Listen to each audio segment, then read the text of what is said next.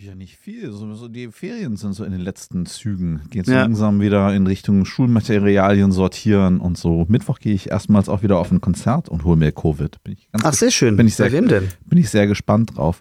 Bei den Interrupters. Ah, so die kenn ich Ska- nicht. So Ska-Punk. Moderner Ska-Punk. Was heißt moderner Ska? Ich wollte- Moderner Ska-Punk. Also, das ist ein, eine Kontra- Contradictio in Adjecto, wenn man So moderner heißt Ska genau. sagt. Ähm, Das wäre auch ein schöner Bandname. Ja, aber dann kann, kann halt keiner aussprechen. Also ich nicht. Ja, sehr Ähm, schön. Ja, ich habe auch ein paar, hier ein paar Namen drin, die ich nicht aussprechen kann. Und das, ich würde sagen, ich, ich, drücke mal hier auf den, den Dings hier, den Play-Button. Labern Sie mich nicht mit Goethe an, sondern folgen Sie mir ins Klassenzimmer. Geschichte ungenügend. Eine Produktion von sofacoach.de. Ein heiterer Geschichtspodcast. Mit Abel Xavier Unsinn und Janni Imhof.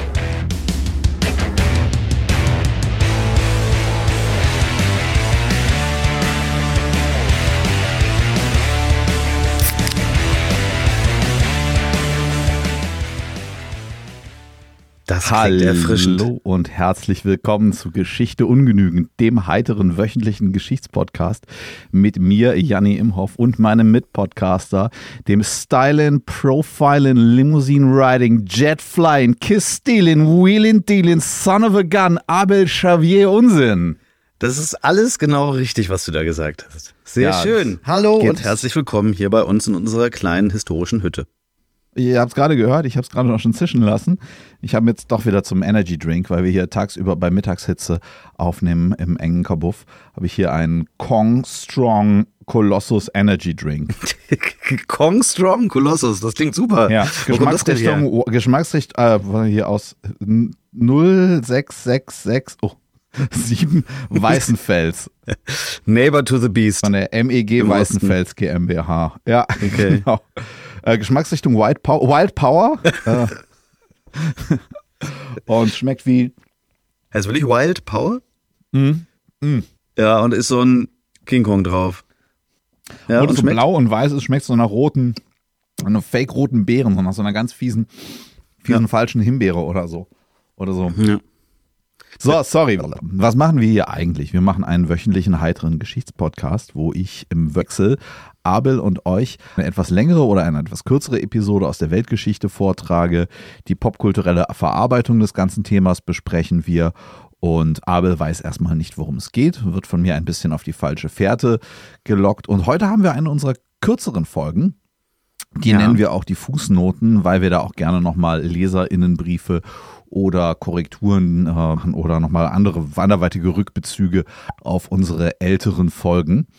Und da wir so frisch aus der Sommerpause kommen, habe ich jetzt gar noch gar nicht so viel bekommen. Ist das bei dir aufgelaufen? Ja, ich habe äh, eine Anmerkung von der Hörerin Petra V aus B in B, die anmerkte, dass das mit den falschen Fährten nochmal erklärt werden muss, was das eigentlich sein soll. Ja. Habe ich be- behauptet, als dass du in deinen Assoziationen einen Zusammenhang zwischen zwei Personen herstellst, die nicht offensichtlich was miteinander zu tun haben. Ja, Und dann mit der einen diese- Geschichte anfängst und dann aber umschwenkst auf die andere Geschichte. Ja, wie heißt denn das? Dieses Six Level of Separation. Ich glaube, damit kann man es ganz gut vergleichen, dass irgendwie jeder auf der Welt Das hast du über wieder, so, wieder so ein Kampfsporttraining jetzt entwickelt. jeder über fünf Ecken, nein, jeder kennt über Ach so. fünf Ecken Kevin Bacon. Ist, glaube ich, ja, die. okay. Ähm, Originalgeschichte. Francis Bacon wurde geboren. Ah, nein. ja, sowas kann das sein. Kann, reden wir, äh, ich fange äh, erstmal lange an, rede über Francis Bacon und dann geht's aber doch über äh, irgendwie die Erfindung des Frühstücksspecks als Genau. Teil des vollwertigen US-amerikanischen Frühstücks.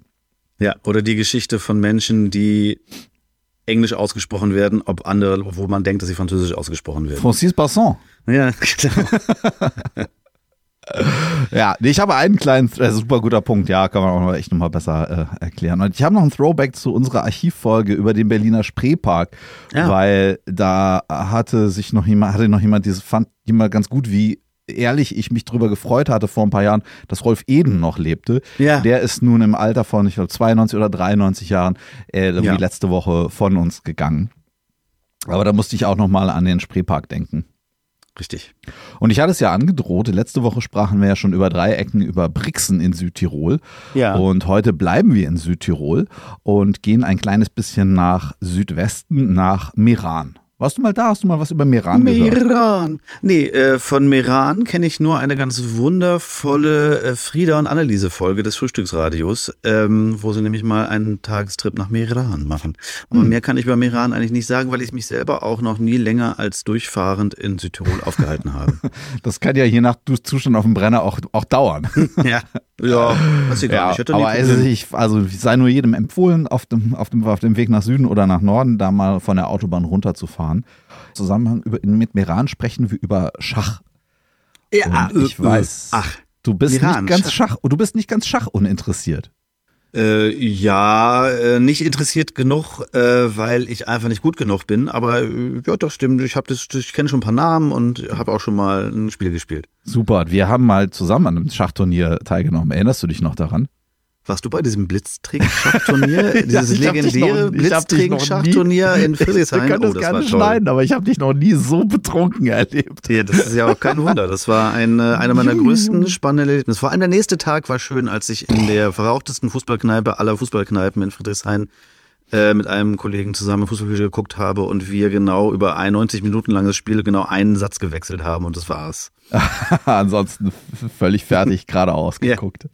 Ja. Das war schön. Okay, cool. Schach. Ja, Schach macht mir auch unheimlich Spaß. Ich bin auch sehr schlecht. Und bereits 1924 und 1926 fanden internationale Schachturniere in Meran statt.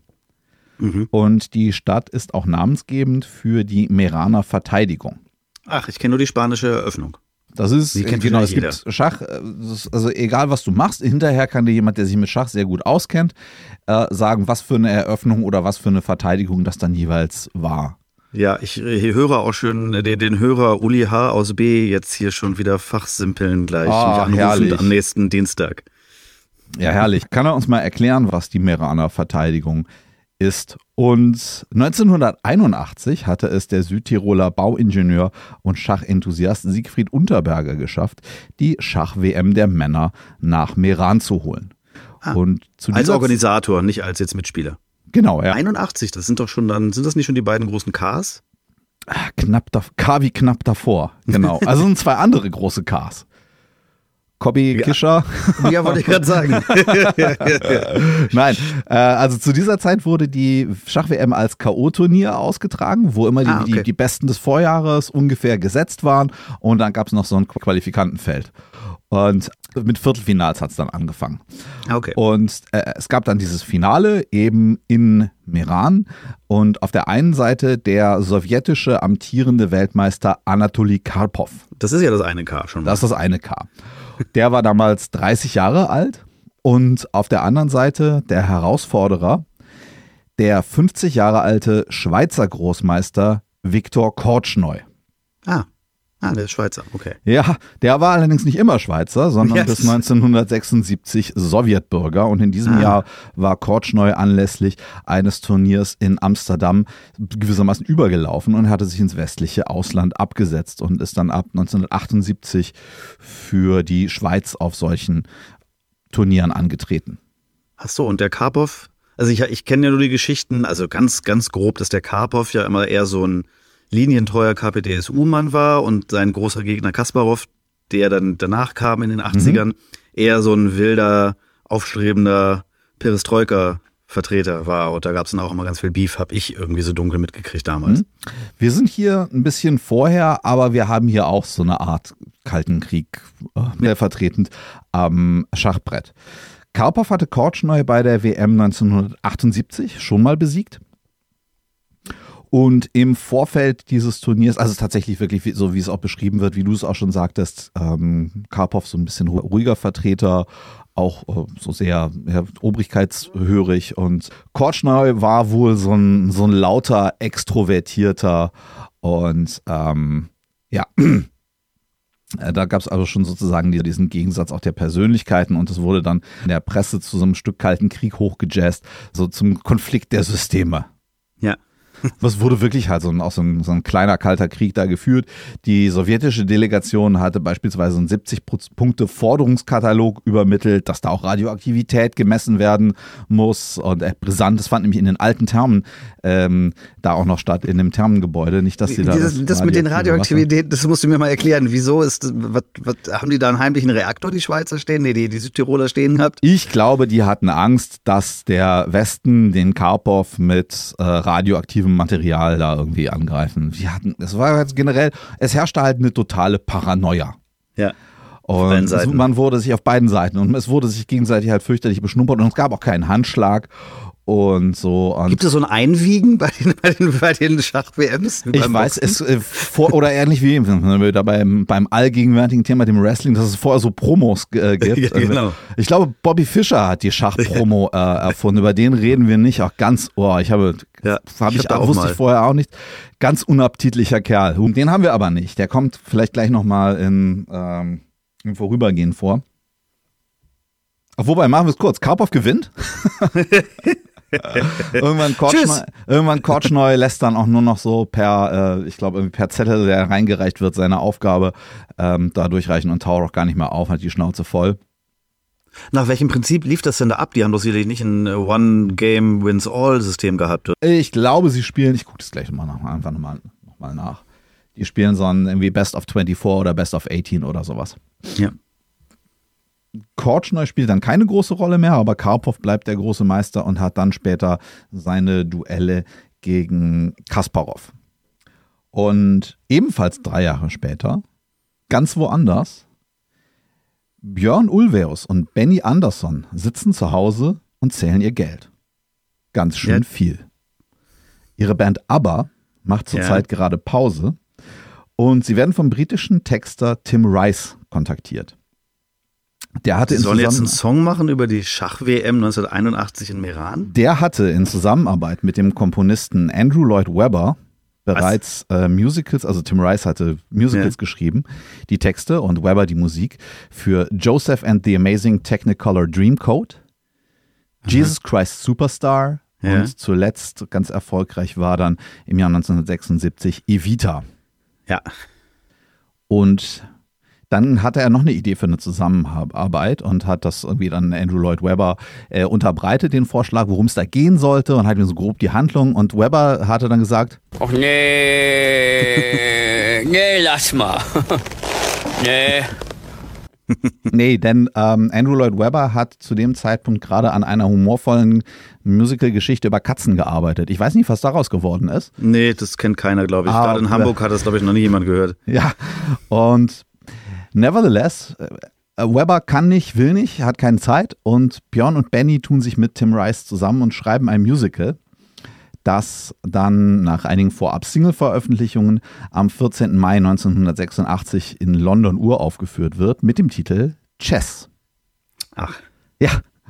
Und der Opener des Musicals ist ein Song über den Austragungsort eines der beiden Schachturniere in der Handlung des Musicals. Okay. Ich zitiere mal kurz aus dem Text. Nicht Once in a time all the gods will smile on little old Mirano. Humble, shy Mirano. Suddenly hits the press, and I report with all the pride and joy that I possess.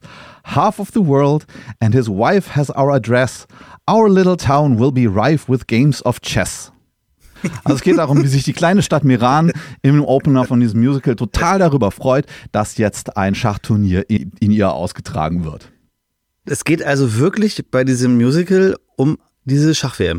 Die Handlung ist eine abstrahierte Dreiecksgeschichte zwischen ähm, ja, also zwei, zwei Schachspielern und die Managerin des einen. Kortschneu ist dann später auch mit seiner niederländischen Managerin zusammengekommen. Also da wird sich mitunter durchaus in der Realität ähm, bedient.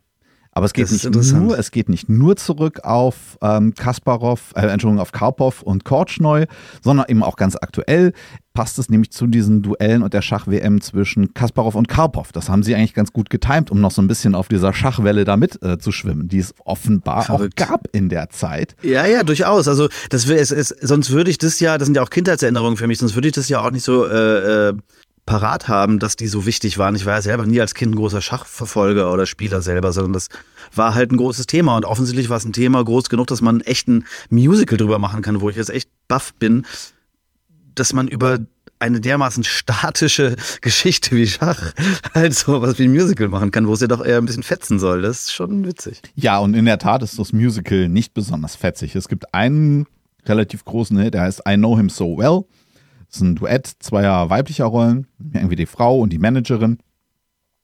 Äh, singen dann darüber. Das wurde eine Nummer, eine Nummer eins im UK. Ach was. Losgelöst Und- von dem Musical.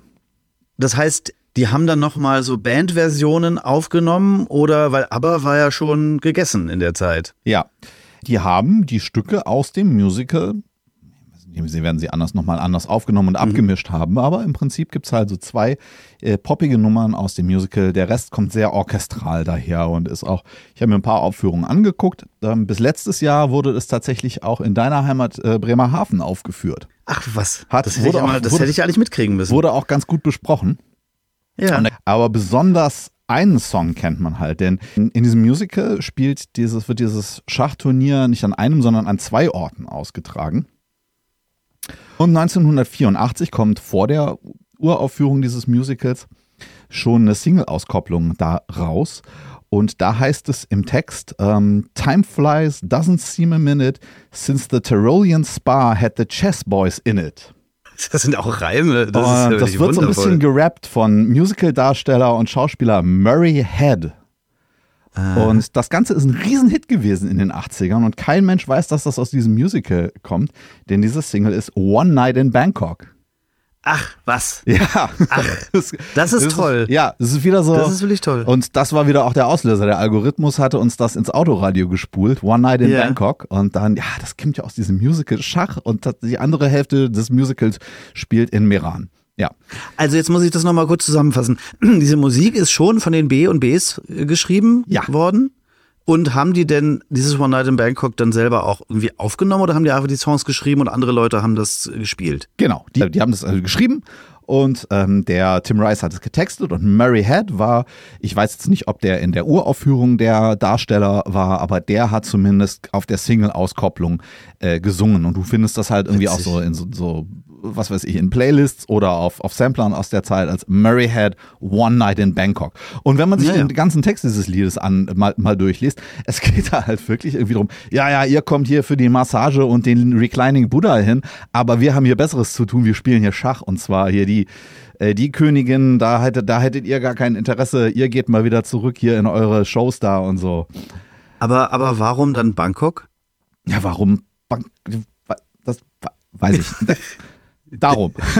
in Bangkok, ich habe geguckt, in Bangkok selber ähm, wird das, wird, findet keine Schach-WM statt.